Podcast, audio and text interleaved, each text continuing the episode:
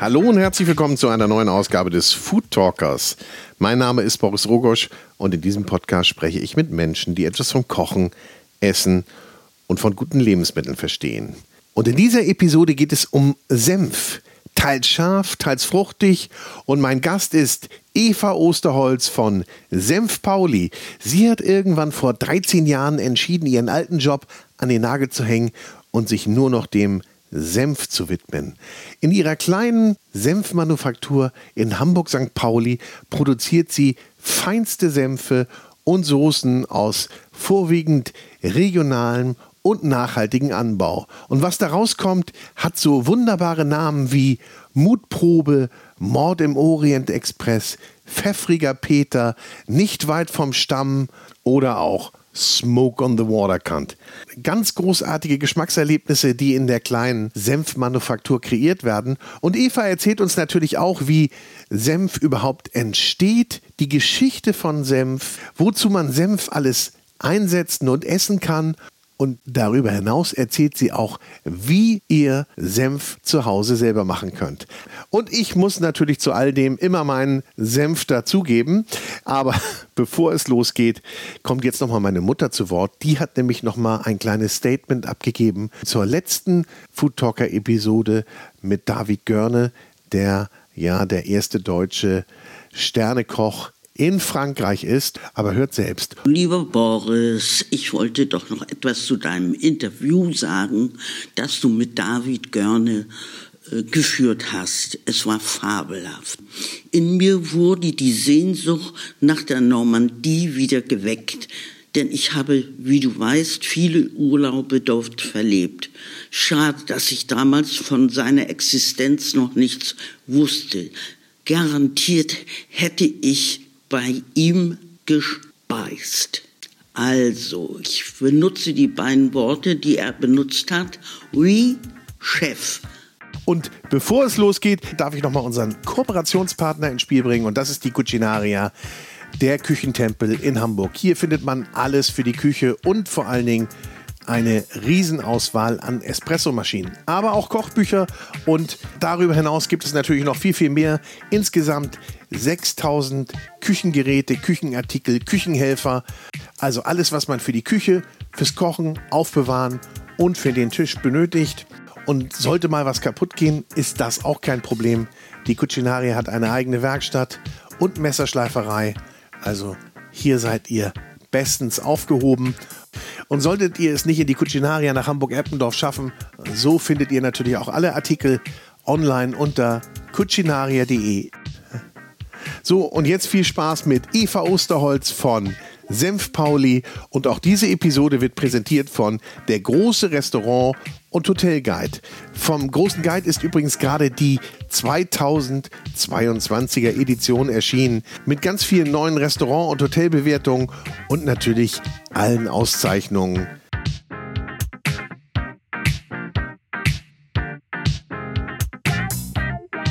Wir sind hier bei Senf Pauli bei Eva Osterholz und sie sitzt hier ganz entspannt vor ihrem Senfregal und hat mir hier ein kleines Frühstück bereitet. Es ist nämlich früh am Morgen und wir haben schon den ersten Senf verkostet. Ich kann Senf immer essen. Wie ist es bei dir? Erstmal moin. Guten Morgen, Boris. Bei mir ist das auch so. Ich kann Senf auch immer essen. Ich esse Senf auch immer. Ja? Ja. Wozu? Mindestens einmal am Tag zu Käsebrot. Das ist so meine Lieblingsverwendung. Ähm, und auf jeden Fall gibt es bei mir keinen Salat ohne Vinaigrette mit Senf. Es gibt aber auch sicherlich so noch ganz andere Einsatzgebiete, die ich mir jetzt gar nicht vorstellen kann. Also ich glaube auch, also wenn ich jetzt die Verbindung von Fleisch und Senf herstelle, dann wird das hier keinen groß vom Hocker reißen. Ähm, wir haben aber auch schon Dessert mit äh, Senf gemacht, also unter anderem ein Eis, das wir mit unserem Honigsenf ähm, verfeinert haben.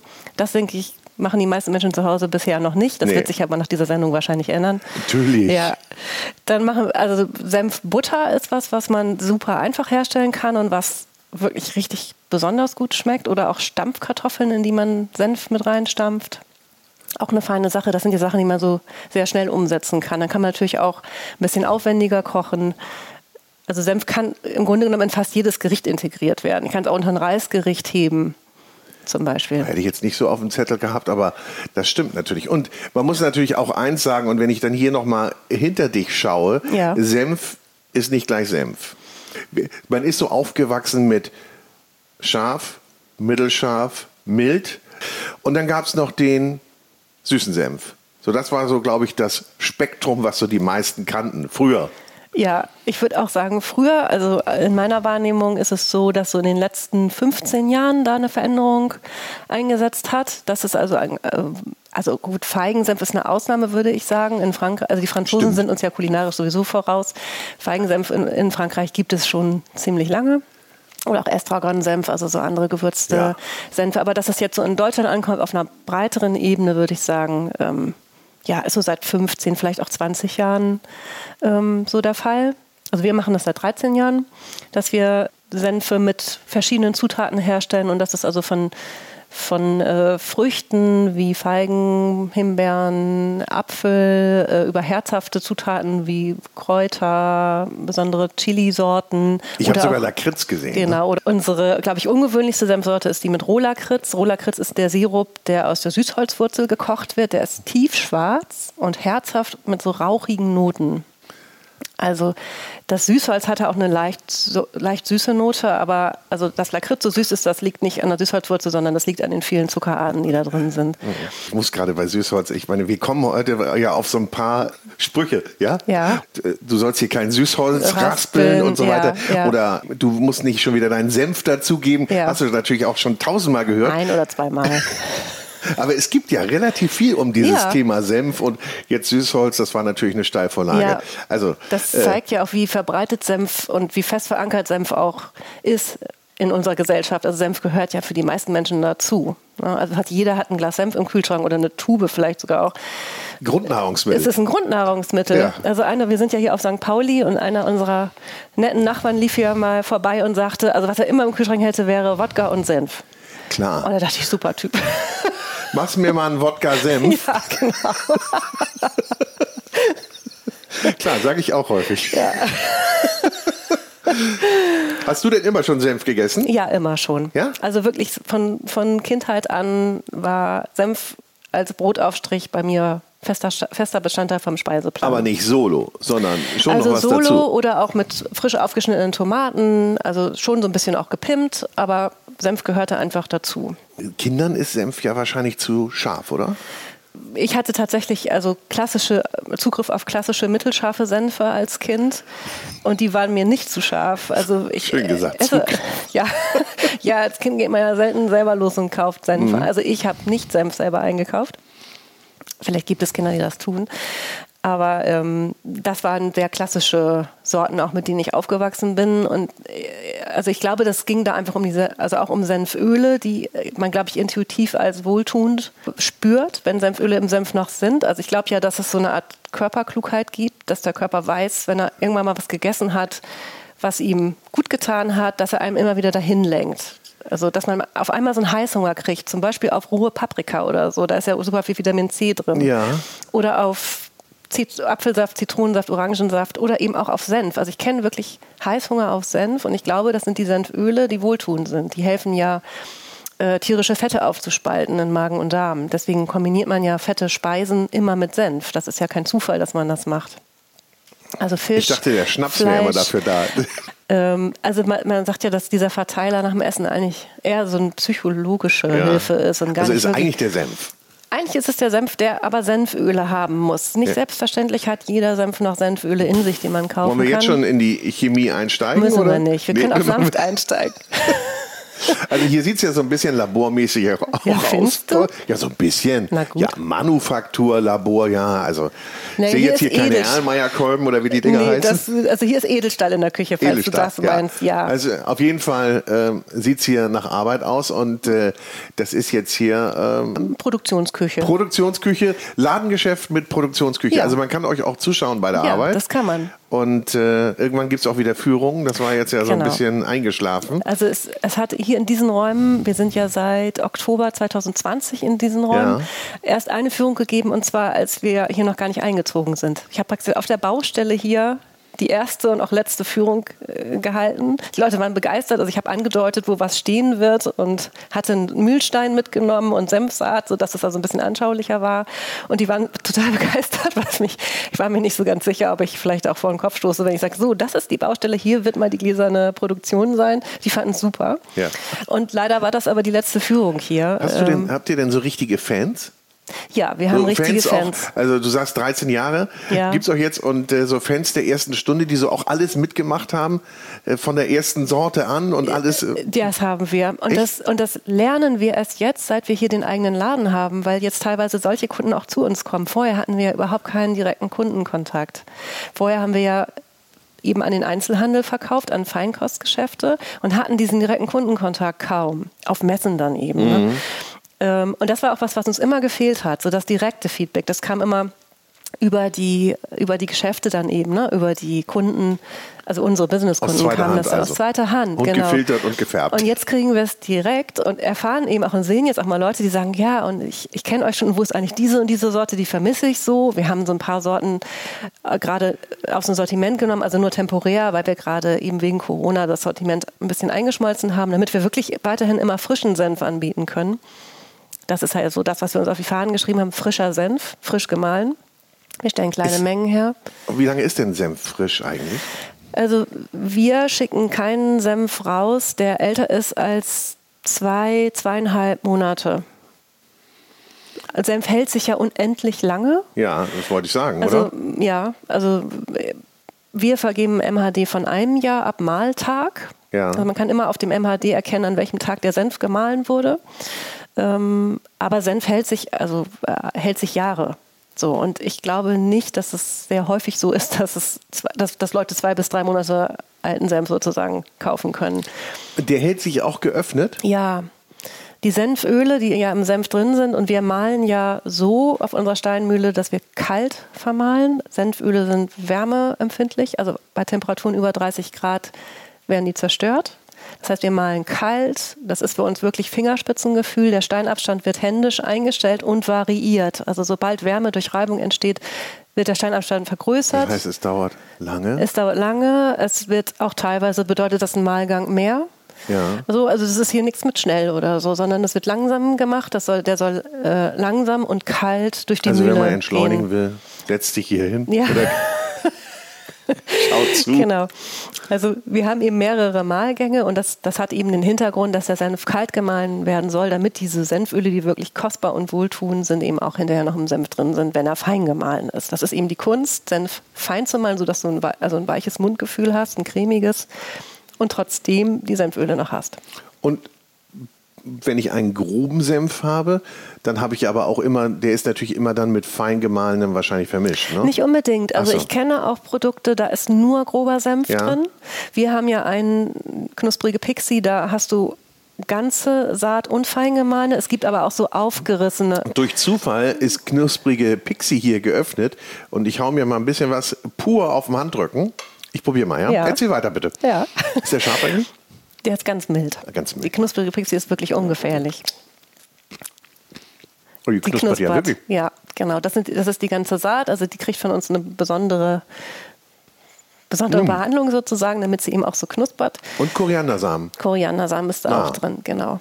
Aber der, den hast du da nicht mehr ganz drin, den haben wir fein gemahlen. Der wäre so groß. Also Koriandersamen ist deutlich größer als Senfsaat. Also das, ah ja, stimmt. Das, worauf das, du was gerade, ich jetzt sind. Das sind Senfsaaten. Das mhm. ist auch, also da kann ich gleich noch ein bisschen was der geht so ein bisschen so in so eine süßliche Richtung auch. So leicht, ja, ist ganz leicht, leicht. süß, genau. Mhm. mhm. Und da siehst du auch, dass die Senfsaat verschiedene Farben hat. Also die weiße und da siehst du so eine bräunliche. Mhm. Die heißt aber schwarze Saat. Also Senf machen ist nicht unbedingt immer logisch. Ähm, und die weiße und die schwarze Saat unterscheiden sich. Das sind richtig verschiedene Pflanzen. Die unterscheiden sich durch die Öle, also in der weißen Saat ist Sinalbin und in der, in der schwarzen Sinigrin, das sind verschiedene Senföle. Ähm, und je dunkler, man kann so sagen als Faustformel, je dunkler die Saat ist, desto schärfer ist sie. Okay. So, und da dieser Senf, wie du Gibt es ja denn auch so ganz dunklen Senf? Ja, also das ist schon, äh, ich habe hier den pfeffrigen Peter, den, der siehst du, den siehst du es an, der ist. Da gehe ich auch nochmal. Ja, der ist Darf man da eigentlich mit dem gleichen Messer da reingehen? Da darfst du mit dem gleichen Messer reingehen. Okay. Ja. Ist das zu viel? Das, ich denke, du hältst es aus. Okay. Die Macht die Nase so schnell frei, ne? nichts umzuwerfen. Ja, Nö. du kannst auch schnupfen. Also, es ist morgens um neun übrigens, Leute. Ich brauche meinen ersten Senf. Boris ist ein sehr tapferer Mann. Da ist ja Pfeffer drin, Ja, da ist Pfeffer drin. oder? Ja, aber die Schärfe, die dir in die Nase steigt, die kommt vom Senf. Da, ist, da sind ganze grüne Pfefferkörner drin. Oh ja, oh. Der geht hoch. Da ist aber noch was anderes drin irgendwie. Da ist noch so ein Nebenton. Ja. Machen wir gleich noch eine Verkostung? Ja, Ja? Machen jetzt habe ich ja gesehen, was es war. Also das Ja. sind ja eher, sagen wir mal, so die Klassiker hier, ja, ne? die beiden. Ja, das sind die klassischen. Also der Nebenton, da sind natürlich auch noch andere Gewürze drin. Und ist das ein Geheimrezept? Oder? ja, na klar. Achso. Also was eben. Ist das, ist das, sind das Familienrezepte denn eigentlich oder habt ihr die Also oder hast du wenn- die dir selber erarbeitet? Also die, ja, also ich meine, ich bin ja diejenige, die die Manufaktur gegründet hat und die Rezepturen entwickelt hat. Also wenn du Hätte mich ja jetzt als sein- Familie bezeichnest. Hätte ja sein können, dass Oma auch so, schon nein, mal. gar Nee? nicht. Nee, also, Also in meiner, es gab keine. Nee, gar nicht. Also meine, meine Oma, weiß ich gar nicht, wie die zu Senf stand. Meine Mutter hat überhaupt keinen Senf gegessen. Oh. Mein Vater hat Standardsenf gegessen aus dem Supermarkt. Also ich komme nicht aus einer überhaupt generell auch ja das zum einen nicht und auch nicht aus einer kulinarisch besonders bewanderten Familie. Das muss man auch mal sagen. Also das habe ich mir ich habe es gelernt. Also ich habe auch tatsächlich Schmecken gelernt durch das Erarbeiten der Rezepturen. Ich war ich habe das überhaupt nicht mitgekriegt. Also gar nicht. Du hast ja früher was anderes gemacht. Das Ja. Mhm. müssen wir ja gleich nochmal sagen. Aber warst, also du warst auch nicht kulinarisch bewandert? Null. Null? Na, erzähl doch mal. Was hast du denn vorher gemacht? Wie kommt man zum Senf?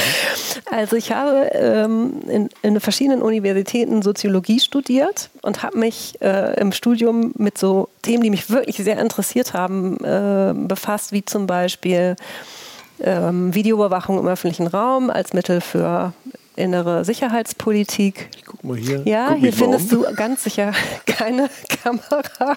Das sensibilisiert einen ja auch so ein Thema.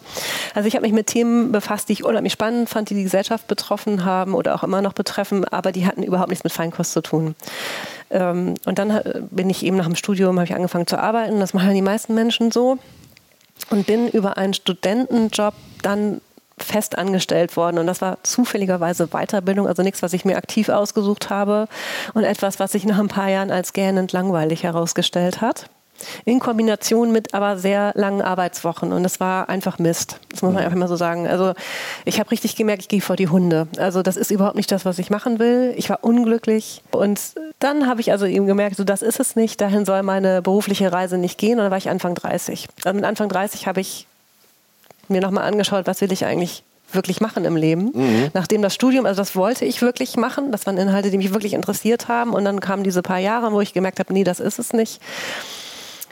Und dann habe ich mir ein Jahr gegeben zur Orientierung und habe mir verschiedene be- berufliche Bereiche angeguckt. Und in diesem Jahr habe ich in meiner Freizeit Lebensmittel hergestellt. Ich habe Käse gemacht, ich habe Brot gebacken, ich habe Marmelade gekocht. Und Also einfach, weil du mal. Einfach, weil mir das was, Freude gemacht Du wolltest hat. auch mal was schaffen dann, ne? Ja, ich, genau. Ich wollte was.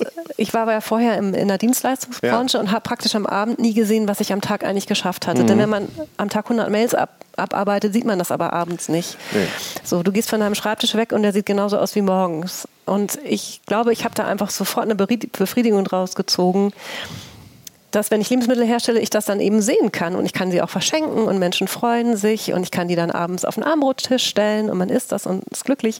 Und das hat das hat mir Spaß gemacht, das habe ich einfach gemerkt. Ähm, aber da habe ich überhaupt nicht darüber nachgedacht, dass das mein berufliches Leben irgendwie Also es hätte auch, wenn, wenn, könnte. hätte auch der Käse sein können. So. es hätte auch der, ja, wobei, also ich Obwohl war auf einem Ziegenhof in Mecklenburg-Vorpommern Ja. tatsächlich auch in meinem Orientierungsjahr. Ach, du bist da wirklich auch Ja, rumgezogen ich bin und hast rumgezogen. gesagt, okay, ich habe will- mitgearbeitet und habe mir verschiedene Sachen angeschaut. ist toll. Ja, und ich war auf einem wirklich tollen Ziegenhof, wo eben aus der Ziegenmilch Käse hergestellt wurde, der fantastisch ist. Habe aber gemerkt, dass ich den Geruch von Molke nicht mag. Ich habe wirklich auch darüber nachgedacht, weil ich selber auch Käse liebe, aber ich habe gemerkt, ich kann diesen Molkegeruch nicht ausstehen und Käseherstellung ist sehr nass und kalt. Mhm. Und dieses fand ich auch nicht so, es hat mich nicht so angesprochen irgendwie, dieses Nasskalte als Arbeitsplatz. Aber ich meine, Senf kann ja auch, ich habe mal Senf, erzähle ich gleich, mal selber gemacht. Der kann aber auch übel riechen. Ich habe da wahrscheinlich irgendwas falsch gemacht. Senf riecht intensiv und. Ähm, also, oder sagen wir intensiv, übel. Ja, ja, ja, also nein, das kann ich schon verstehen, dass du sagst, dass, dass er dir nicht gut gerochen hat, ähm, weil er durchaus schwefelige Noten hat, wenn er frisch gemahlen ist. Mhm. Aber das ist einfach, das gehört dazu. Und das ist auch nur nach der Reifephase, also das haben wir nicht die ganze Zeit, sondern nach der Reifezeit, äh, Zeit, also. wenn man so einen Reifebottich öffnet, dann hat man einmal diesen Geruch, dieses, das ist das Senfgas sozusagen, was ja eben sich ganz stark aufgebaut hat in der Reifephase. Das entweicht einmal aus dem Reifebottich und dann ist es aber auch das gewesen. Danach okay, riecht er gut. Hast du nicht den permanenten Geruch Überhaupt wie von nicht. Molke, weil die also ist merkst, ja immer und Ja, aber du merkst ja auch, du sitzt jetzt ja hier. Du, also ein wunderbarer Duft. Also ich finde, es riecht bei uns ähm, vor allen Dingen nach Gewürzen. Ja. Jetzt gerade riecht es auch nach der Tomatensauce, die wir gestern gekocht haben. Ah. Die hängt jetzt noch ein bisschen in der Luft. Das, die Senfherstellung selber ist eigentlich nicht besonders geruchsintensiv, weil sie ja kalt stattfindet. Und vor allen Dingen riecht man da den Essig. Also mhm. diese Essignoten, aber der ist auch sofort wieder weg, dieser Essiggeruch, wenn wir mit dem Mahlen fertig sind und alle Reifebottiche geschlossen sind. Gehört denn immer Essig zum Senf? Ja. Also Senf ist der Haupt äh, Essig ist, das, ist der Hauptbestandteil von Senf. Das war auch immer schon so. Also, dass äh, entweder ein vergorener Fruchtsaft oder auch Wein, aber vor allen Dingen auch Essig in, im Senf drin war, um ihn einfach haltbar zu machen. Also Senf selber konserviert sich ja durch die Senföle, aber gerade also wenn dann Wasser dazu kommt, ist es durchaus hilfreich, wenn man eine saure Zutat dazu gibt, damit der pH-Wert eben für weitere Konservierung sorgt, damit sich Senf eben auch länger hält. Mhm. Würde ich Senf jetzt nur mit Wasser äh, anrühren, mahlen, äh, würde er sich nicht so lange halten. Und der Senf sorgt, okay. der Essig sorgt natürlich auch für eine gewisse Frische. Also diese Säure äh, hebt ja auch den Geschmack. Also Senf, wenn man ihn pur isst, schmeckt warm, nussig, ähm, so ein bisschen wie so Maissilage riecht. So schmeckt ja. Senf nur mit Wasser angerührt. Aber ich würde auch denken, das ist so ein erlernter Geschmack, dass Senf sauer schmeckt. Das würde auch irritierend sein, wenn man, äh, wenn man den Essig weglassen würde. Also es käme mir auf jeden Fall nicht in den Sinn. Und wir haben ja auch richtig tolle Essige. Also wir arbeiten mit, mit einem Apfelessig, einem naturtrüben, nicht gefilterten Apfelessig und mit einem Weißweinessig. Die haben nur ganz eine ganz geringe Säure, also fünf bis sechs Prozent Säure, ähm, so, weil wir eben, also einen aromatisch tollen Essig haben wollen, der eben die Rezeptur auch unterstützt. Also mhm. wir machen auch nicht überall Apfel- und Weißweinessig rein, sondern es gibt Senfe, da ist nur die eine oder nur die andere Sorte drin. Es gibt auch Senfe, wo Mischungen aus beiden drin sind. Also das ist wirklich abgestimmt. Mhm. Okay, zu den Zutaten kommen wir gleich nochmal, mhm. aber wir wollen jetzt noch einmal deine Entscheidung hören, wie, mhm. sie, wie es denn dazu kam. Also Molke ging nicht. Ja, ach so, genau. Molke. Wir, wir, springen hier wieder ein bisschen. Ja, wir, äh, Molke ging nicht. Aber ich habe festgestellt, Lebensmittelherstellung ist eine tolle Sache und habe dann gedacht, warum ist das denn, also warum eigentlich nur als Freizeitgestaltung? Warum denn? Und habe eben auf diesem Ziegenhof ja natürlich auch die Frau kennengelernt, die das gemacht hat. Und sie war ähm, Theaterkulissenmalerin, also auch eine Quereinsteigerin. Mhm. Das war das erste Mal, dass ich eben auch so ein menschliches Vorbild hatte, dass jemand, der eben aus einer beruflich ganz anderen Ecke gekommen ist, aufs Land gezogen ist, sich Tiere angeschafft hat und sich das äh, in ihrem Fall ja das Käseherstellen angeeignet hat. Und dann habe ich gedacht, okay, wenn die das können, kann ich das auch. Dann, also das, das war einfach so das Gefühl, okay, das, das kann man machen. Also ich hatte unheimlichen Respekt vor Lebensmittelproduktion, denn das, man hat ja auch Verantwortung. Ne? Es muss ja wirklich klar sein, dass das, was man in Gläser füllt und in die Welt schickt, dass das auch in Ordnung ist. Ne? Und das ist, es war auch ein Riesenberg. Also hätte ich vorher geahnt, was das bedeutet. Ehrlich? Ja? Ja. Also ich hätte auf min also mindestens sehr stark nachgedacht, ob ich mir das wirklich antun will. Also mm. es ist nicht so, dass einem das irgendwie leicht gemacht wird, an Informationen zu kommen zum Thema Hygiene oder was ich auf ein Rücketikett schreiben muss. Also das muss man sich wirklich mühselig zusammensuchen.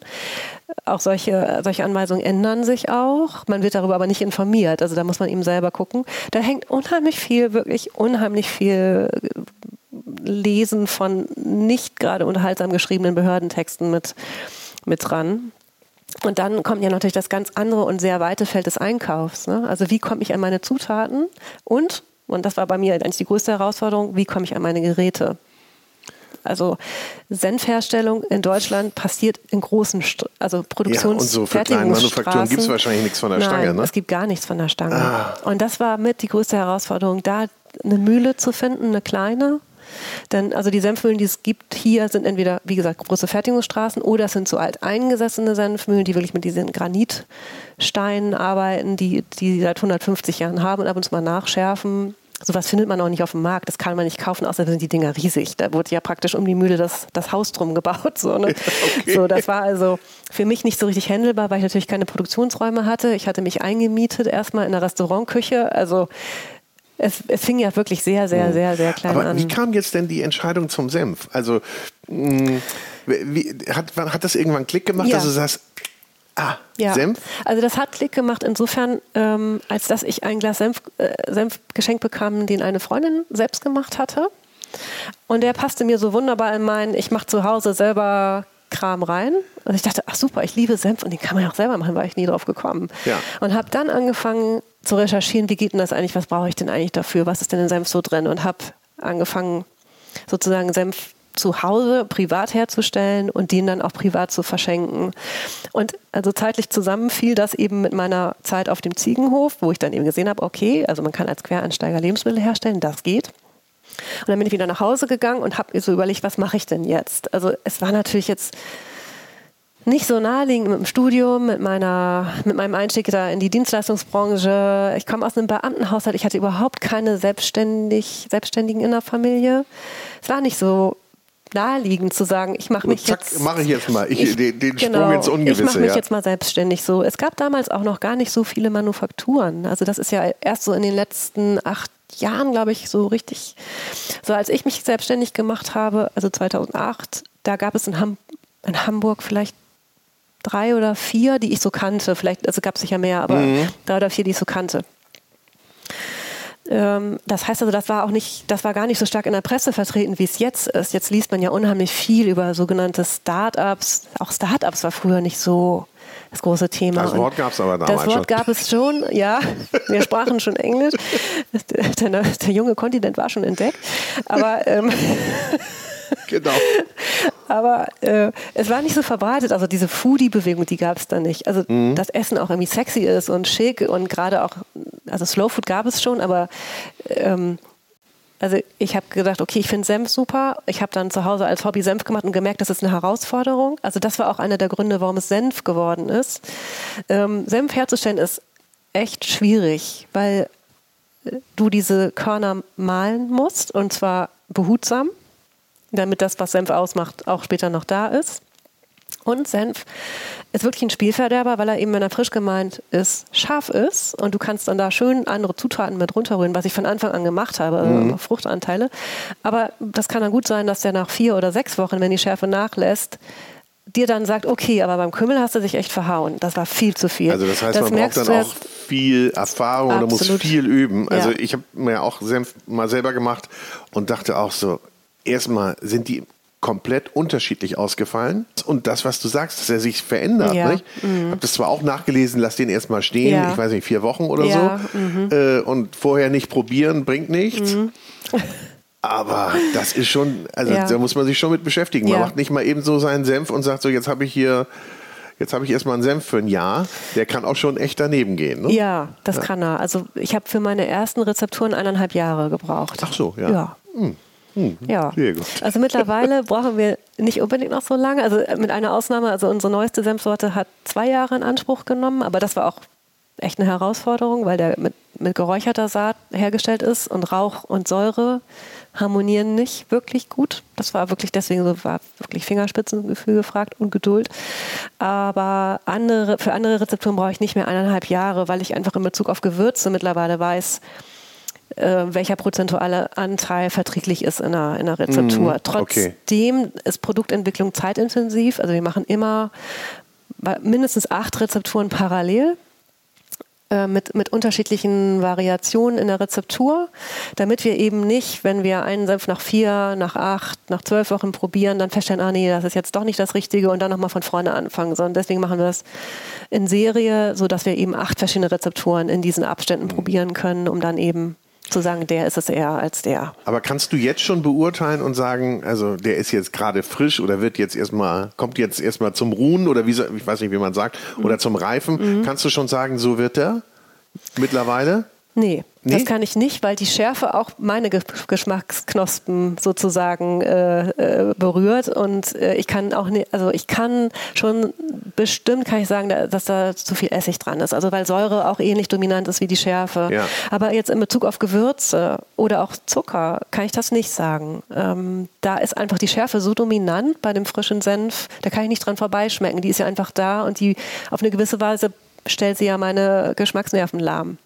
Ne? Also die ist einfach da kann ich ja nicht dran vorbei. Das ist ja dieses starke Schärfegefühl. Ja, ja. Kann ich nicht dran vorbeischmecken. Also da muss ich wirklich genauso warten wie alle anderen. Möglicherweise spüre ich es bei einem acht Wochen alten Senf dann schon eher. Also weil ich dann schon merke, okay, da, da ist Der was zu so dominant da, oder das wird, den schmecke ich jetzt schon so raus, diesen, dieses Aroma von diesem Gewürz oder so. Das wird also zu stark sein. Das kann ich dann schon sagen. Aber ansonsten muss ich da auch muss ich da genauso durch, durch diese okay. Zeit. Also du hast deinen Senf gemacht, es hat gedauert ja. und dann musstest du ihn ja irgendwie vermarkten. Ja. Wie ging das? Ja, also das ist so eine Geschichte, äh, ich bin im Grunde genommen reingestolpert in meine Selbstständigkeit. Ich habe das nicht geplant. Also äh, wie gesagt, Senf machen war ja ein Hobby und wie das so ist bei produktiven Hobbys, irgendwann hat man ganz schön viel und habe ich angefangen, die Senfe zu verschenken. Ich war da noch gar nicht so weit zu sagen, ich mache mich jetzt mit Senf selbstständig. Ach, das war noch kein das Business. War, nee, nee, das da standen nee, nur die Senfgläser da. standen da. verschiedene Senfgläser in verschiedenen Geschmacksrichtungen mit verschiedenen Zutaten und dann habe ich die unter anderem auch einer Freundin mitgegeben, die selber selbstständig ist und die hat, die hat mich angerufen und gesagt, ich habe gerade deinen Senf probiert, du musst auf die und die Messe damit gehen. Und so ging das los. Also ich bin dann, weil sie das gesagt hat, auf die und die Messe gegangen. Es war so eine kleine Messe in Eimsbüttel. Mhm mit meinen vier Sorten, mit selbst ausgedruckten, am Computer ausgedruckten Etiketten, habe mir dafür dann einen äh, also Firmennamen überlegt, Senf Pauli. Das war ja ähm, schon mal gut. Ja, das war schon das mal gut. Schon mal ja, also der ist, genau, ich hatte auf Senf Pauli gelebt und so war es eigentlich auch naheliegend dann, diesen Namen zu nehmen. Habe mir auch schon diese sprechenden Namen überlegt, die die Senfe ja auch immer noch haben. Und mit diesen vier Sorten bin ich da hingegangen und habe die eben auch geöffnet, damit ich eben auch die Kunden probieren lassen kann. Und da habe ich so ein positives Feedback bekommen von Leuten, wo ich dachte, okay, die müssen jetzt ja nichts Nettes sagen. Die, ne, also das ist ja anders bei Freunden. Wenn man Freunden Senf schenkt, dann weiß man nicht so genau, wie ehrlich sind die jetzt. Mhm. Und hast du mal geguckt eigentlich, wenn du Freunden so was geschenkt hast, ob der dann schon mal benutzt wurde, wenn du die nochmal wieder besucht hast? Ich gehe mal an deinen Kühlschrank, der steht da immer noch. Nein, das habe ich nicht gemacht. der schmeckt super. Ja, nee, habe ich nicht gemacht. Okay. Also nee, die waren dankbar und ich meine, die fanden es super. Du warst dankbar für das Feedback. So genau, und das ja. hat mir, das hat mir wirklich ähm, einen Schub gegeben. Also dieses Feedback von vielen fremden Menschen. Also es war eine sehr gut besuchte Messe. Ich war nach kürzester Zeit ausverkauft. Also ich hatte, weiß ich, hatte vielleicht 100 Leser mit, vier Sorten, 100 Leser insgesamt. Das war natürlich eine geringe Menge auch. Und die waren weg. Also ich war vor Ende der Messe ausverkauft und hatte eben dieses positive Feedback bekommen. Und dann dachte ich, okay, also offensichtlich kannst du das. Es war natürlich auch kein Selbstbewusstsein da in Bezug auf, kann ich eigentlich Lebensmittel herstellen? Ich hatte ja keine Ausbildung und ich war so verhaftet in diesem. Es gab auch keinen Businessplan. Nein. es gab nur die Lust, mit den Händen zu arbeiten und Liebe zu Senf. Das gab ist das es. eigentlich nicht, ist das nicht manchmal sogar der beste Start? So also, ein Start? Offensichtlich, wenn ich Als mir auf dem Reißbrett geplant? Anguck, ja, also ich bin ja überhaupt, also es gibt ja mittlerweile auch Manufakturen, die sind so geplant. Ne? Mhm. Also da, da wird Marketing, es steht da im Vordergrund, die Produktion ist irgendwie ausgelagert. Ich komme ja genau aus der anderen Richtung. Bei mir gab es erst die Produktion und dann gab es die Frage, wie gestalten wir eigentlich die Etiketten? Das habe ich auch lange, also Jahre links liegen lassen. Die, die Etiketten hatte mein Mann irgendwie mit so einem komischen Programm irgendwie erstellt. Der ist kein Grafiker und ich auch nicht. Also das haben wir wirklich so nachts am Schreibtisch und so sahen die auch aus. Aber so bin ich gestartet. Ne? Also das war, da war null irgendwie Geld in die Hand genommen. Ich habe wirklich aus meinem, mit meinem Ersparten die ersten Schritte gemacht, die ersten Geräte angeschafft und in den ersten Jahren immer nur reinvestiert. Also immer nur, wenn was eingenommen war, wieder was angeschafft. Das, weil ich einfach dachte, ich bin ja nicht vom Fach. Also vielleicht stellt sich heraus, das wird alles nichts. Ne? Mhm. Und es hat wirklich ein paar Jahre gedauert, bis ich dann so gemerkt habe, okay, das läuft, es werden immer mehr Händler. Also über diese Messe bin ich übrigens auch an meine erste Geschäftskundin gekommen. Ah. Ja. Und dann hat, ich weiß nicht. Ist das, die noch Kundin? Nee, aber den ganzen Laden gibt es nicht so. mehr. Die ist, und gibt es noch von den ursprünglichen Sorten? Äh, ja, gibt's da gibt ein? es bis auf eine Sorte, die wir gerade rausgenommen haben, aber auch nur temporär sind. Die anderen drei sind noch da, okay. ja. Darf ich noch weiter probieren ja, eigentlich? Ja? ja? Wollen wir das mal so zwischendurch ja. machen? Wir quatschen dann weiter. Gerne. Ähm, ich möchte die gerne blind. Ja. Also ich gucke guck weg, Du beziehungsweise weg. ich gebe, du hältst mir was hin und ich Ja, äh, okay, das gehe hier mit wir. so einem äh, Stick rein. Das ist Grissini-Stick und dann, ich guck weg. Okay, du so, guckst jetzt, weg. Leute, wird's mal spannend. So. Ähm, du guckst weg. ja. Seit wann gibt's eigentlich, äh, so, jetzt machen wir Historikstunde. Seit Ja. wann gibt's eigentlich Senf schon?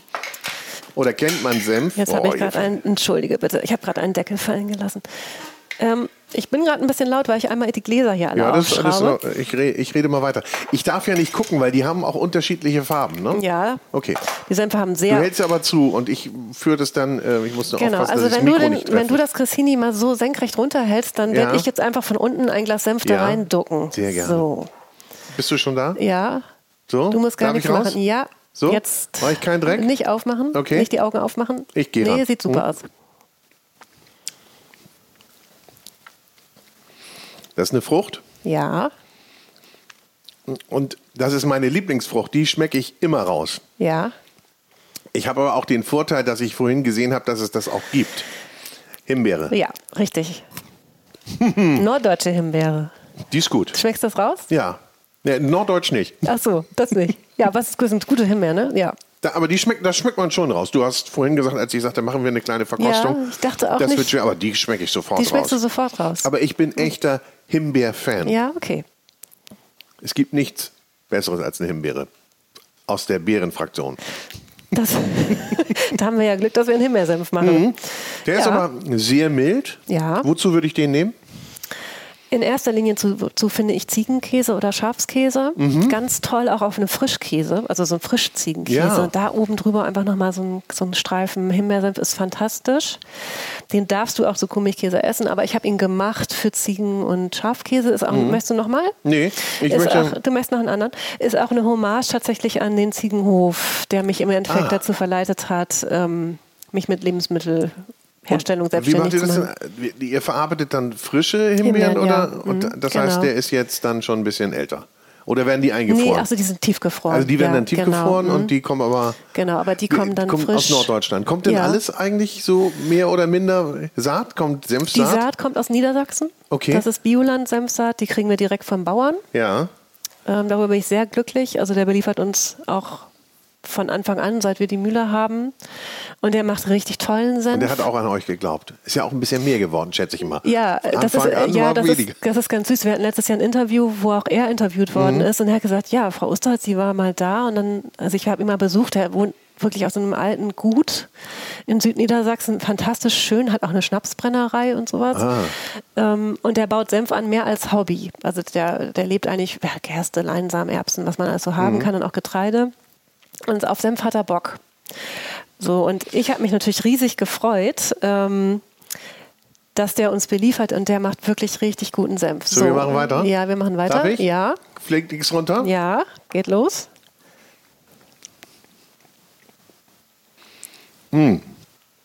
Also erstmal ist der sehr lecker.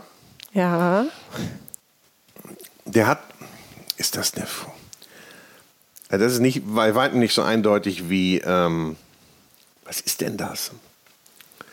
Das ist doch Lakritz. ja. Das, aber das, also wirklich, das kommt, ich habe gedacht, das, das kriege ich, das ist das Einfachste. Das war eigentlich für mich der, der den ich sofort, äh, wenn Ja. ich keinen erkenne, erkenne ich Lakritz. Ja.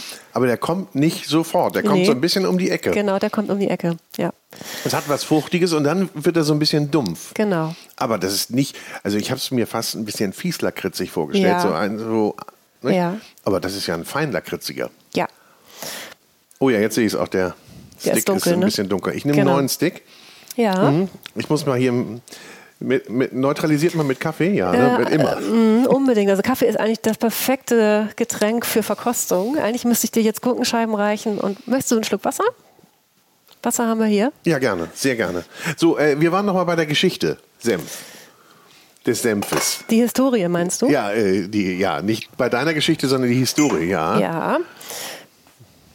Also die Historie besagt, also sagen wir mal aus den Quellen, die mir zugänglich sind, und ich bin ja keine Historikerin, sondern Soziologin und Senfmüllerin. So, hier ist einmal das Wasser für dich. Sagt man Senfmüllerin? Ja, also für den Mahlprozess Senfmüllerin. Ansonsten, wie man mich jetzt nennt, weiß ich nicht. Ich mache ja alles. Genau. Ja, also den Begriff des Senfmüllers gibt es, ja. Mhm. Aber es gibt also die Senfherstellung nicht mehr als Ausbildungsberuf in Deutschland. Das ist einfach so. Gab's mal? Ja, ja. gab's mal. Aber seit wann kennt man, also, Histo also du, genau. du als Hobbyhistorikerin. Ja. Seit schön, was man so für Titel bekommen Senf? kann. Ähm, also man, man hat wohl vor 3000 Jahren in China schon sich mit Senf befasst. Ach. Und dann ist er wohl ähm, als Heilpflanze nach Europa gekommen. Äh, und man hat, glaube ich, vor 1800 Jahren irgendwie Senf auch als Paste und als Genussmittel dann hergestellt in Europa. So, und dann hat er von da seinen Siegeszug angetreten, weil die Senfpflanze extrem fruchtbar ist. Also du kannst einfach auch böse guckend auf den Kompost schmeißen und er wird einfach wachsen und gedeihen. Also so, ich habe sogar schon aufgemahlene, also grob geschrotete Senfsaat auf den Kompost geschmissen und trotzdem ist da noch was draus gekommen. Also das ist ein unglaubliches fruchtbares Zeug. Ja? Ja. Kann man damit denn noch was anderes machen? Mit der ja, also Pflanze? du kannst vom Senf, von der Pflanze praktisch, also eine Senfpflanze sieht aus wie eine Rapspflanze. Ist auch ein Kreuzblüter. Also ah, okay. von weitem kannst du ein Rapsfeld nicht von einem Senffeld unterscheiden. Die Blätter sind ein bisschen anders geformt, aber die Blüten sind sehr ähnlich, diese gelben. Vier. Und auch die gleiche Blätter. Blütezeit oder ja, später? Was auch ein Problem ist für unseren Senfbauern, weil wir ja durch diese Raps, äh, Mono-Rapsanbaukultur extreme Probleme mit diesem Rapsglanzkäfer haben, mit diesem kleinen schwarzen Vieh, ja. was auf Gelb steht. Der frisst ja die Blütenblätter ab. So, und der ist auch schon gestellt durch diese ganzen Pestizide, die auf die Rapsfelder gebracht werden. Und der hat einen relativ kurzen Lebenszyklus und der beeilt sich deswegen auch mit dem Fressen. Und wenn dann der Senf zur Blüte kommt, was kurz nach dem Raps ist, dann nimmt er die auch dankend an. Äh, genau, und also wie, wie, aber wir waren eben bei der Historie. Ja, ich habe versucht, geschickt. Äh, geschickt also, Entschuldige, ich, ich ja. dachte nur, bevor ich flöten gehe. Hier. Ja, nee, tut mir leid. Also ich war ein bisschen vom Weg abgekommen. Genau, also Senf hat sich dadurch, dass er so fruchtbar ist, ähm, extrem verbreitet in Europa, hat überall gewachsen und, und es wurde eben schnell festgestellt, mit dem kann man eine super äh, leckere nützliche Paste herstellen äh, und die war eben verfügbar im Gegensatz zu, ähm, zu Pfeffer zum Beispiel. Der hatte man ja auch noch gar nicht dann. Ne? Hatte, Pfeffer kam ja, glaube ich, erst im 13. Jahrhundert. Keine Ahnung, das weiß ich nicht. Naja, aus Südindien, glaube ich, ja. waren die ersten Handelswege. Ja. ja ne? Ich wollte ja nur mein ja, Wissen ja. anbringen. Das ist schön. Sie hören Boris Rogosch. also, aus Südindien. Ja kam, äh, kam der Pfeffer irgendwann, glaube ich, äh, im 13. Jahrhundert. Portugies, Holländer, Portugiesen, also über Portugal, glaube ich, kam es darüber. Okay. Ich glaube, der erste Hafen, aus dem man ähm, den Pfeffer geholt hat, war Cochin Aha. in Kerala, Südindien. Ja. ja. ja. Ich weiß es nur, weil ich mal da war. das ist egal, woher ja. du es weißt. Du weißt genau. Also, äh, genau. Also, wie Boris gerade sagte, war Pfeffer damals noch nicht verfügbar, aber Senf war es und der wuchs auch und wuchs auch wieder. Und das heißt also, man konnte ihn anbauen und hat daraus eben diese Senfpaste hergestellt, die einerseits zum Würzen interessant war, aber andererseits auch zum Konservieren. Und daher kommt eben auch dieser Spruch, der muss ja überall seinen Senf dazugeben. Das ist ja nichts Positives. Das hat ja keine positive Konnotation, sondern ähm, das rührt daher, dass jede Gaststätte ihren Senftopf hatte, also jeder Gast, wie die früher ja auch Bier gebraut haben, du, haben sie du auch. das sagst, ja. Senf stand doch früher ja. in jeder Gaststätte immer ja. auf dem Tisch. Ja, und das ist wirklich eine ganz alte Tradition. Das gab es eben früher, früher, also im Mittelalter auch schon. Und das rührte daher, dass man ja eben keine Kühlketten hatte. Also Fleisch, Fisch konnte eben kaum bis gar nicht gekühlt werden und war eben oftmals auch schon drüber. Und dann hat man eben festgestellt, wenn man das ordentlich mit Senf bestreicht, dann wird einmal dieser Prozess aufgehalten des Verderbens und die Leute bekommt das Zeug auch noch. Und du schmeckst auch nicht mehr das. Das auch, das, das dumpfe, muffige wird auch über den, genau. Aber auch, ähm, wie gesagt, Senföle äh, sind, ne, äh, helfen Fette, tierische Fette aufzuspalten äh, und das haben sie sich eben auch zunutze gemacht, um auch dieses Fleisch, diesen Fisch bekömmlicher zu machen. Aber da der Gastwirt eben auch ungefragt diesen Senf auf den Teller äh, klatschte, kam, kommt daher dieser Spruch, der muss ja überall seinen Senf dazugeben. Also du kriegst es ungefragt. Hatten wir den schon, kam daher auch Senf macht dumm? Senf macht dumm kommt, also da, das habe ich mir angelesen. Ich kannte den Spruch selber nicht, aber der ist mir natürlich jetzt über den Weg gelaufen, mehrfach. Ähm, ich, ich kenne zwei Theorien. Die eine ist, dass man auch gesagt hat, Essig macht dumm und da Essig Hauptbestandteil des Senfes ist, das dann auch gleich mit übertragen hat. Und die andere Erklärung ist, dass es cyanogene Senföle gibt, die sich im Körper zu Blausäure umwandeln und Blausäure schädigt gut, ne? auf nicht so cool, nicht so gut fürs Gehirn. Deswegen Senf macht dumm, aber diese cyanogenen Senföle, die heißen zwar so, aber die sind nicht in Senf drin, sondern sind in Bittermandeln drin. Da weiß ja auch jeder, davon sollte man nicht so viel essen. Aber offensichtlich, man kann sich auch wirklich fragen, warum heißen sie Senföle, wenn sie nicht in Senf sind. Aber daher, also das war eine Erklärung, die ich plausibler fand als das mit dem Essig. Aber diese beiden sind mir bekannt. Und ich kann sagen, das ist so mein Standardspruch, wenn wenn mich bei einer Führung jemand fragt, ob Senf dumm macht, dann sage ich mal, dann wäre ich schon lange Analphabetin, wenn das stimmen würde, bei den Mengen, die ich verzehre. Also von daher, nein, das stimmt nicht. Wie viel verzehrst du denn? Naja, also ich esse Senf täglich. Okay. Also ich weiß nicht von Ich muss ein bisschen aufholen. Ich möchte auch. Okay, ich Entschuldigung, möchte das du möchtest auch. Ich möchte auch täglich Ja, Senf. Augen zu. Okay, Augen zu. Wir machen noch einen. Ja. Wir machen noch einen. Nee, warte mal, ich nehme Also anderen. 100% Trefferquote habe ich jetzt, ne? Ja, Ja, ist, ja. ich muss, glaube ich, nochmal zu anderen Senfen greifen hier. So, Ja? ja, Ja? Habe ich schon? Mhm. ja. Das ist ziemlich eindeutig. Ja, Rauch. ja, sehr gut. Muss ich mehr sagen als Rauch? Nee. Nein, das ist Smoke on the Waterkant. Das ist unsere Smoke. neueste Sorte. Also, ja. Ich bin ja ganz ehrlich, ich bin ja kein Rauchfan. Ah, Insofern, ich verstehe es nicht. Ähm, Wie geht das? Du isst auch keinen geräucherten Fisch oder so? doch. Ja. Aber nur bei geräuchertem Fisch. Ach, Und kein bei geräuchertem Fleisch. Aber sonst Ja, aber was soll denn sonst noch geräuchert sein? Also Fisch und geräuchertes Fleisch. Gemüse gibt es ja auch. Okay, ja. Hm? Ja, aber ich finde, geräuchertes Gemüse macht nicht so viel Sinn wie Fisch oder Fleisch. Nee. Geschichte zu diesem Senf, also den haben wir, ich, die ältesten Aufzeichnungen, die ich bei uns gefunden habe, waren, glaube ich, von 2014. Da haben wir angefangen, damit zu experimentieren, haben das irgendwie zwei Jahre lang versucht und dann frustriert aufgegeben. Und ich habe das wurde zu einem meiner Schubladenprojekte. So nenne ich immer die Sachen die ich nicht richtig loslassen kann die aber auch gerade nicht auf dem Schreibtisch liegen. Und mich hat dieser Senf rasend interessiert weil ich ja kein Fleisch esse und auch kein Fisch aber Umami-Noten in meinem Essen will so. ich liebe geräuchert ich muss auch gestehen ab und zu esse ich auch Von geräucherten hinten Fisch durch die Senfküche. Einmal. Genau. Ich liebe, also ich liebe Rauchnoten und diese, ich glaube, das gilt für alle Leute, die, die vegetarisch oder vegan kochen. Du brauchst Umami in deinem Essen. Du willst ja herzhaft essen. Und deswegen hat mich das nicht losgelassen. Und deswegen haben wir Anfang letzten Jahres das nochmal wieder angefangen, nochmal neu mit der Räucherei auch. Und die haben nochmal neu geräuchert und so. Und also die Senfsaat wird ja geräuchert. Dann bringst du die Senfsaat hin und lässt sie räuchern. Die bringe ich hin. Wir haben hier so eine kleine Bioland-Räucherei ähm, in Hamburg und die machen das für uns. Also auch wirklich mit Herzblut und die haben das auch mitgemacht, dass sie das x-mal machen mussten. Die räuchern für uns übrigens auch Zucker, weil wir ja auch eine Rauchtomatensoße haben. Das ist der Geruch, der gerade in der Luft hängt. Die haben wir gestern gekocht. Okay, den rieche ich aber nicht. Aber ich muss sagen, das ist jetzt kein, kein strenger Rauchgeschmack, nur wenn man eh nicht so. Also das ist ein perfekter Senf. Das möchte ich bitte Ja, mal ganz ne, laut also, und deutlich sagen. Also ich, liebe den. Ich bin so ich, glücklich Ich, ich werde hier gerade angeguckt, also das kann doch nicht sein. Ja, du musst Das ist begeistert das sein, neueste bitte. Produkt. Aber Hören ich bin Sie ja, nicht hin, der Senf bin ja ist voll, super. Er voll keinen ehrlich. Rauch. Er mag keinen Rauch, aber er ist toll. Also der Senf mit einer Aber wir wollen ja immer ehrlich sein. Ja, du, ich finde das schön, dass du ehrlich bist, aber an dem Punkt kannst du dich ein bisschen zurücknehmen, bitte. Dann gehen wir auf den nächsten. Also ich möchte kurz noch loswerden. Ja. Der Senf zu Grünkohl. Ich bin ja als gebürtige Oldenburgerin, habe ich ja Grünkohl mit der Muttermilch aufgenommen. Der zu Grünkohl, weil Grünkohl war das einzige Essen. Mhm. Ach, du hast ja keinen ohne. Ja, jetzt aber, verstehe ich Ja, ich dich. gestehe jetzt was, das bleibt ja unter uns beiden. Ähm, Grünkohl war das einzige Essen, zu dem ich Fleisch gegessen habe, nämlich Pinkel. Weil das ist mein, das ist mein absolutes Heimat- und Herzensessen. Mhm. Und ich habe einmal im Jahr, also ich esse öfter als einmal im Jahr einen Grünkohl, aber ich habe einmal im Jahr eine halbe Pinkel mir erlaubt, weil da Verrückt. ja auch so viel Getreide drin ist unter Ja, uns. So, verrückt. ähm, und jetzt, seit ich diesen Senf habe, das ist ja seit diesem Winter erst, ähm, wie gesagt, haben wir im November erst rausgebracht, brauche ich nicht mehr mehr die Pinkel. Das ist so geil. Leute, dass Also ich das hier den nicht mag, den oh, das ist ja. Ich überlege Ich mir find dich trotzdem na, na, Gibt gleich Ärger nach, nach Abschalten.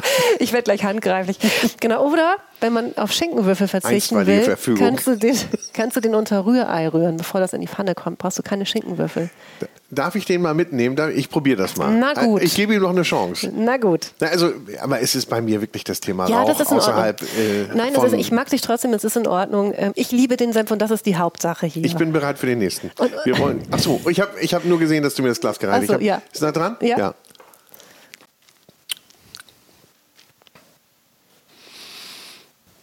das ist jetzt schon ein bisschen schwerer, ne? Also. Natürlich ist da eine Frucht drin. Mhm. Aber Das ist auch schwer. ich. Nee, kann ich. Also es ist eine sch- sehr rund, sehr angenehm. Ich muss ja jetzt was Gutes sagen und das fällt mir auch überhaupt nicht Nö, nö, schwer. brauchst du nicht. Sehr rund, sehr angenehm. Eine schöne Säure, leichte, ganz leichte Süße, aber eine schöne, richtige Frucht, aber nicht aufsässig. Ich, da ich nicht wüsste, was es sein kann, würde ich einfach mal, das ist eigentlich ganz, würde ich auf so ein, äh, eine Standardfrucht gehen. Ich würde sagen, ist, kann das ein Apfel sein? Ja. Nein, ehrlich? Ja. Quatsch. Ja. 100 Punkte, aber echt. Das ist ein, ich würde ist sogar, sagen, das ist ein Altländer-Apfel. Liegt relativ nahe, dass er aus dem alten Land kommt. Liebe Zuhörer, Boris war vorne in unserem Zutatenlager und hat den Altländer Apfelsaft gesehen. Stimmt. Ach ja. Du bist ertappt. Ja, das ist Apfel. Wir nennen den unseren Fruchtsenf für Einsteiger, weil der eben so fein fruchtig ist. Nicht weit vom Stemm. Ja, Ja, genau. Der, das stimmt. Also der ist jetzt so. Genau. Und der, der kannst du ja vielseitig Der ist einsetzen. toll. Also Den kannst du ja für alles Ja. nehmen. Also wirklich finde ich auch, also den finde ich mit Räucherfisch, mit Käse, mit rotem Fleisch. Mit Räucherfisch. Ja, mit Räucher. Ja, ich habe ja auch Fisch isst du? Selten, ja, Okay, selten. aber- Aber, ich muss ab und zu muss ich ein Fischbrötchen essen und ab und zu muss ich auch Räucherfisch essen.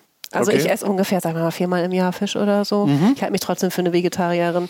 Ich will ja auch irgendwie nicht, mich nicht kasteien sozusagen. Aber ich esse tatsächlich, also Fleisch esse ich wirklich, also abgesehen von dieser Pinkel nix. Aber ich probiere ab und zu Fleisch, weil ich ja auch unsere Kunden beraten können muss. Also zum Beispiel, wenn ich eine Fleischsorte noch nicht gegessen habe, irgendwas Wildmäßiges oder so, dann probiere ich davon auch eine Gabel. Ähm, ich esse ja Fleisch nicht, weil es mich ekelt, sondern einfach aus anderen Gründen. Aber ich weiß, wie Fleisch schmeckt und finde auch, das sollte ich wissen, wenn ich ein Produkt herstelle, zu dem viele Leute Fleisch essen. Ich weiß, man kann damit auch tausend andere tolle Sachen machen und wir versuchen das auch zu vermitteln. Ja, genau. Aber ich finde den toll jetzt, würde ich sagen, von all denen, die ich jetzt Ja, hatte, ja. ähm, als Einsteiger. Ja. Mhm. Ne? Und dann kann man sagen, dann kann man sich weiterarbeiten in die anderen Stränge. Ja, genau. Und die, die wir jetzt hier, die ich unter Ob äh, Beobachtung, äh, beziehungsweise die ich beobachten durfte, also die knusprige Pixie, heißt die? Mhm. Ja. Ne? Das war die mit dem Koriandersamen, die fand ich auch sehr gut und den pfeffrigen Peter. Der, mit dem, der war, genau, mit dem Pfefferkörner. Mhm. Den finde ich auch klasse. Also so als Grundsortiment. Genau, Ne? das sind ja so klassische Sorten und ich sage auch immer, daran sieht man unser Handwerk, weil die eben jetzt nicht durch Fruchtanteile verdeckt werden, in Anführungsstrichen. Da Also kann man klar- schon viel machen, ne? da kann man Ja. schon übertünchen, oder? Ja, ja, also Ja, gut, das wohl. machen wir jetzt nicht. Also wir machen da trotzdem unseren Haben Top-Senf. einen? Ja, wir haben noch einen. Ich also ich nur mir mal einen neuen Stick Ja, hier. wir machen da trotzdem unseren Top-Senf rein, aber Ja? die klassischen Senfe finde ich. Ist da zu viel oh, drauf? das ist viel, ja. Es macht nichts. Oder ist der schlimm? Ja. Ist der böse? Ja. Ich muss mich ein bisschen rächen. Dafür, dass du den Rauchsenf nicht gut findest. Das ist jetzt meine Ui. Das, Oh. ist, das ist die Mutprobe. Was? Ja, du musst ein bisschen Okay, wenn die leiden. Mutprobe heißt und gleichzeitig, es ist Chili irgendwie. Ne? Das ist reine schwarze Senfsaat, also die, Schwa Ach die so, das- scharfe. ja, das- und Chili, hast Und du Chili, recht. ne? Habanero. Oh, Ja, der das- ist aber auch cool. Der ist toll. Meine Mm. Fresse. Tut aber Ach, ja, auch ein ja. bisschen weh, oder? Ja, äh, Ja, ich würde den, man hätte den auch Ratzeputz nennen können oder sowas. Wie heißt der? Mutprobe. Mutprobe, ja, ja. Aber Aber du schlägst dich gut. Du Mm. isst öfter mal Chili, ne? Der ist toll. Mhm. Und trotzdem, der kommt, der kommt so in den, auf den ganz, ganz, auf, auf der ganz ersten Spur kommt der so mild und dann knallt er so raus. Ja, Wie sagt man, er explodiert. ja. Herrlich. Aber dann war ich Du bist ziemlich gut. zufrieden mit mir. Mm. Was haben wir denn noch? Also du nicht, noch was wir probieren, also was, Ja. äh, erzähl mal, die, die heißen ja alle so schön. Wie die alle heißen. Also wir haben Mord im Orient. Da haben wir gerade die unfreiwillige Sonderedition, weil wir ein Rezept verwechselt haben. Nein. Und den haben wir statt mit der scharfen mit der milden Senfsaat gemacht. Ähm, Mm. Da wir den aber natürlich mit all diesen guten Zutaten gemacht haben, äh, wollten wir den trotzdem verkaufen, haben ihn also unfreiwillige Sonderedition genannt. Ich muss jetzt doch mal mit Wasser spülen. Entschuldigung, die Mutprobe das macht es aber schlimmer, ne? Willst du nicht lieber ein bisschen Brot essen? Wasser? Nee, das ist okay. Ja? Milch macht man eigentlich auch, ne? Ja. Ne? ja, bitte. Nee, ich wollte jetzt nicht kauen. Ach so. Meine Fresse. Die Rache. Für den Rauch. Für den nicht geliebten Rauch. Also von Also, mir nicht geliebten Rauch. Eigentlich könnte man ihn auch Rachesenf nennen. Einer meiner Kunden hat den mal äh, seiner Zahnärztin geschenkt, weil die ihn so gequält hat. Ja, so. Finde ich super. Ich liebe solche Geschichten. Also genau, wir haben Mord im Orient, der ist Was- mit Weißweinfeigen und äh, Sultaninen. Oh, das klingt also auch schön. süßer, Ja. eigentlich scharfer Senf, in diesem Fall ein bisschen milder Senf. Also ist mit Zimtnote Mhm. und also warmen Gewürzen. Genau, den Himmelfelder für immer hast du gerade probiert. Himbeerfelder für immer. Das ist Zappen. aber auch schön. Ist auch ein schöner Senf, ne? Ein schöner Name. Zappenduster hattest du auch gerade, das ist ja Lak- Lakritz. Mhm. Dann haben wir hier Bienen und Blumen, der ist mit Lindenhonig und Blütenblättern. Ein milder, fein süßer Senf. Nicht weit vom Stamm hattest du auch. Da. Den hattest Ja. du Smog on the Waterkant. Dann haben wir Grüne Wellen, das ist ein schöner Würz, Wurzsenf. Grüne Wellen ist mit ähm, flüssigem Urmeersalz aus Bad Essen. Also das wird wirklich Urmeersalz. Urmeersalz, das war noch nie fest, das war noch nie kristallin. Das ist so ein Vater- und Sohn-Unternehmen und die pumpen das Urmeersalz flüssig Ja. aus einem in sich abgeschlossenen Urmeer unter Bad Essen, pumpen das hoch und verkaufen das in Back-in-Box. Das ist so einen ganz milden, aromatischen Geschmack und das kommt also in grüne Wellen rein, zusammen mit Kräutern. Dann haben wir Grillgut, das ist eine saisonale Sorte mit Tomaten und Kräutern. Also wir haben einige saisonale Sorten. Im Winter Ja, tatsächlich okay. mehr. Pfeffriger Peter, knusprige Pixie kennst du. Das sind die Klassiker, die da gibt's hinten haben wir noch immer. einmal gute Presse, das ist noch vom, also das ist noch aus der Wintersaison, das ist mit Orangen und Orangenschale. Oh, den würde Ja, ich so gerne noch du. Probieren. Das doch. ist ja. Das ist nur, ach so, ja, Winter. Ja, Orange. wir haben so ein paar Wintersorten. Wir haben auch eine mit Meerrettich und Preiselbeeren und eine mit Apfel und Mandel. Also da gibt es ein paar. Ja, so, da brauche ich ja jetzt nicht mehr die Augen zu verschließen. nee, das ja, genau. kannst du gerne machen, die Augen zu machen.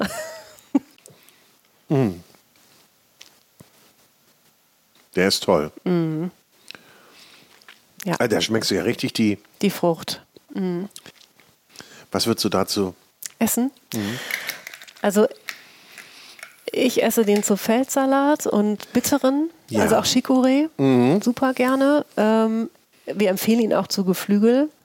Zu Geflügel. Ja. Super. Zu Geflügel. Und ähm, ich esse den auch gerne auf Weichkäse wie Camembert oder so. Also nicht zu kräftigen, sondern da eher so einen milderen. Gibt es da eigentlich eine Anleitung hinten auf der.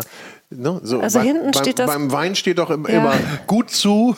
Steht auf dem Deckel. Also bei allen Sorten stehen, ja? auf, stehen auf dem Deckel so ein paar Tipps. da oute ich mich ja, dass die ich nie richtig raufgucke. Die konnte ich früher tatsächlich richtig gut lesen. Mittlerweile kann ich diese Texte ohne Brille nicht mehr lesen.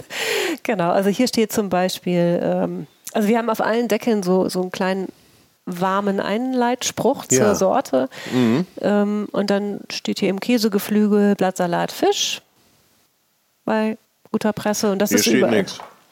Welche Sorte hast du denn? Ach so, das ist eine Ausnahme. Knusprige Pixie und Ist, Peter. weil die für alles gut Weil sind. die für alles gut sind. Bei den klassischen Sorten haben wir es tatsächlich nicht gemacht, aber bei all diesen ähm, Spezialitätensenfen, die ja eben ja, schon besonders sind und wo man jetzt unbedingt, nicht unbedingt weiß, wenn man so einen Himbeersenf oder einen Rohlakritz-Senf hat, was man damit anfängt, bei denen steht es auf dem Deckel. Ich, ich vertraue auf die Intelligenz unserer Kunden, dass sie mit den klassischen Senfen schon was anfangen können.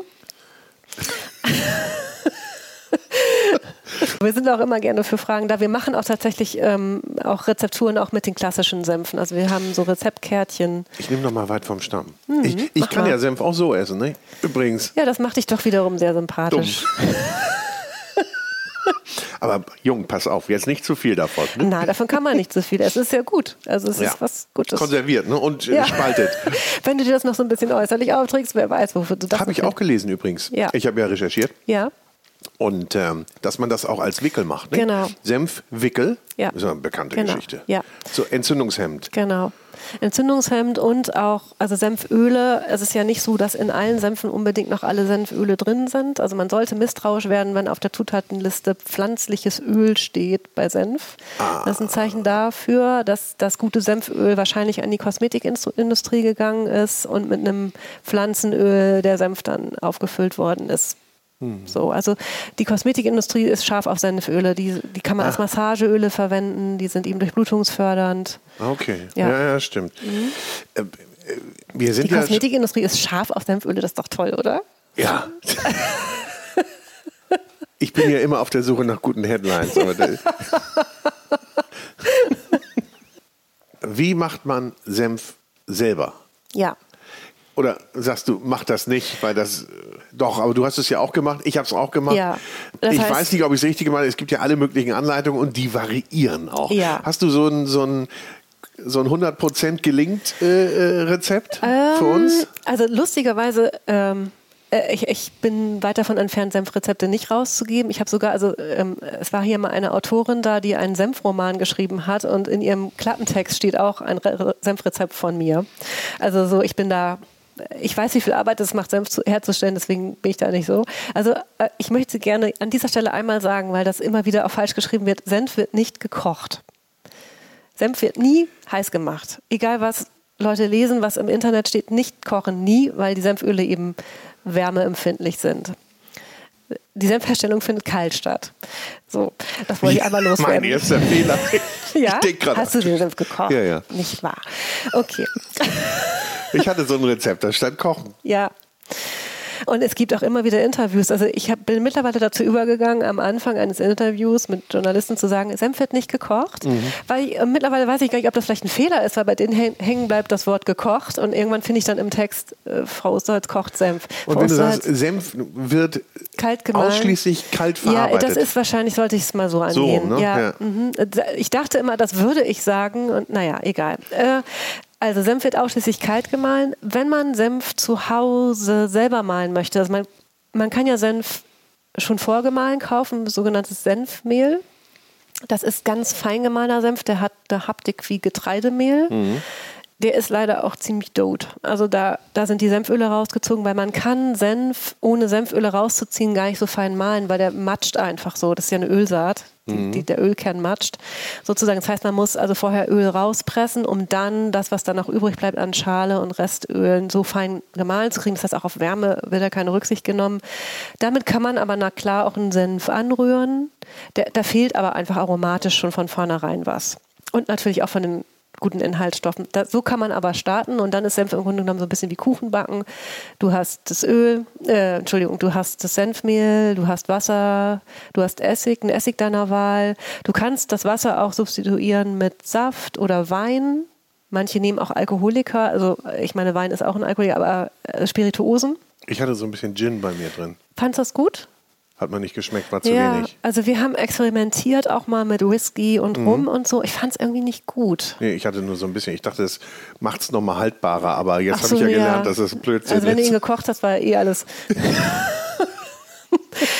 Also ich finde Spirituosen im, im, im, Senf nicht überzeugend. Also es ist ja so, der Senf hat ja einen ganz eigenen Geschmack, die Saat selber. Dann mhm. kommt der Essig dazu.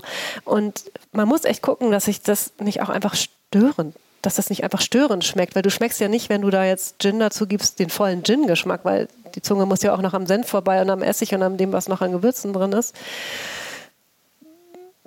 So, jetzt habe ich den Faden verloren. Achso, wie also, man, wie man Wasser, Senf macht, genau. Wasser, Wasser und Essig, Essig, und man kann halt, wenn Essig man. in milden, ne? Weil sonst, das habe ich nämlich gemacht, der war, ich hatte so einen Aufsässigen, ja, der hat alles erschlagen. Also es ist so, diese ganzen Supermarkt-Senfe und auch viele andere werden mit Brandweinessig gemacht. Der hat 10% Säure und der Hintergrund ist natürlich ein monetärer. Wenn du so einen sauren Essig hast, musst du unglaublich viel Wasser dazugeben, damit das überhaupt geschmacklich geht. Ne? Sonst wirst du ja erschlagen von der Säure. Mhm. Das heißt, das ist, das ist kein kulinarischer Hintergrund, das ist ein monetärer Hintergrund, warum so viel Brandweinessig in Senf ah. zu finden ist. Das ist ja nur eine Säureinformation. Der hat ja keinen guten Geschmack. Mhm. Ja. Also ich habe jedenfalls noch keinen leckeren Brandweinessig zu mir genommen. Wir haben hier auch Brandweinessig, damit entkalken wir. Es geht super. Aber für was anderes äh, würde ich Brandweinessig, also der kommt mir nicht ins Glas. Ähm, genau, also ich würde einen milden Essig nehmen, 5 bis 6 Prozent Säure sind gut. Wasser braucht man trotzdem. Also Senfsaat kann das Dreifache ihres Gewichts an Flüssigkeit aufnehmen. Das heißt, du musst Wasser nehmen, du kannst das nicht komplett mit Essig machen, das ist schon viel zu sauer. Okay, das war Fehler Nummer Ja, zwei. du hattest wahrscheinlich Würfelsenf, ne? Hm? Hattest du Würfelsenf? Konntest du den in Würfel schneiden? Nee, nicht, nicht? ganz. So, also, okay. aber schon, der war schon, ja. Ja, also so meine ersten Senfe waren Würfelsenfe, die konnte ich wirklich schneiden. ja. Weil ich das eben auch nicht glauben mhm. konnte, wie viel Flüssigkeit ich dazugeben muss. Das ist ja eben auch so ein Erfahrungswert. Ne? Also das ungefähr über den Daumen das Dreifache der Saat an Flüssigkeit herein und dann eben gucken, dass es eben aus, also ein ausgewogener Geschmack ist von Wasser zu saurer ja. Flüssigkeit oder eben von Wein oder Saft. Ähm, so, und dann kommen natürlich, also ich sage jetzt natürlich, also wir machen Senf mit Zucker und mit Salz. Also ich kriege auch durchaus Fragen, wie muss denn da Zucker rein? Na klar, muss da kein Zucker rein, aber ich mache auch in Pastasoße Zucker rein. Ich auch. Ähm, also auch in Kuchen mache ich Salz. Also ich finde, für einen ausgewogenen Geschmack muss man das eine und das andere Mhm. da drin haben. Ähm, wir arbeiten mit Rohrzucker, der ist halt mild und karamellig. Das finde ich, mag ich. Also das ist nicht so eine spitze Süße, Ja, sondern so ja. eine warme, weite Süße. Ich finde, das wirkt unterstützend. Genau, Salz ist drin. Da kann man Meersalz, da kann man Steinsalz nehmen. Das ist Geschmackssache. Wir haben Steinsalz, weil wir einfach Plastikpartikel nicht so cool finden. Arbeiten wir mit Steinsalz. Und dann eben mit Gewürzen. Und Gewürze, also da steht einem die Welt offen. Da kann man mit süßlichen und warmen Gewürzen wie Anis oder Zimt arbeiten oder auch mit Ingwer. Du kannst aber natürlich Kümmel, Pfeffer, Da muss man klar, halt probieren, ne? Paprika, bisschen. was man mag. Und Kräuter genau das Gleiche. Das ist wirklich eine weite Welt und genauso auch mit Früchten. Also du kannst im Grunde genommen jede pflanzliche Zutat in den Senf machen, je nachdem, was du möchtest und wozu du ihn echt essen möchtest. Und das ist auch das, wora, ähm, was mich leitet, wenn ich Rezepte entwickle. Ich überlege mir erst, wozu ich gerne Senf essen möchte.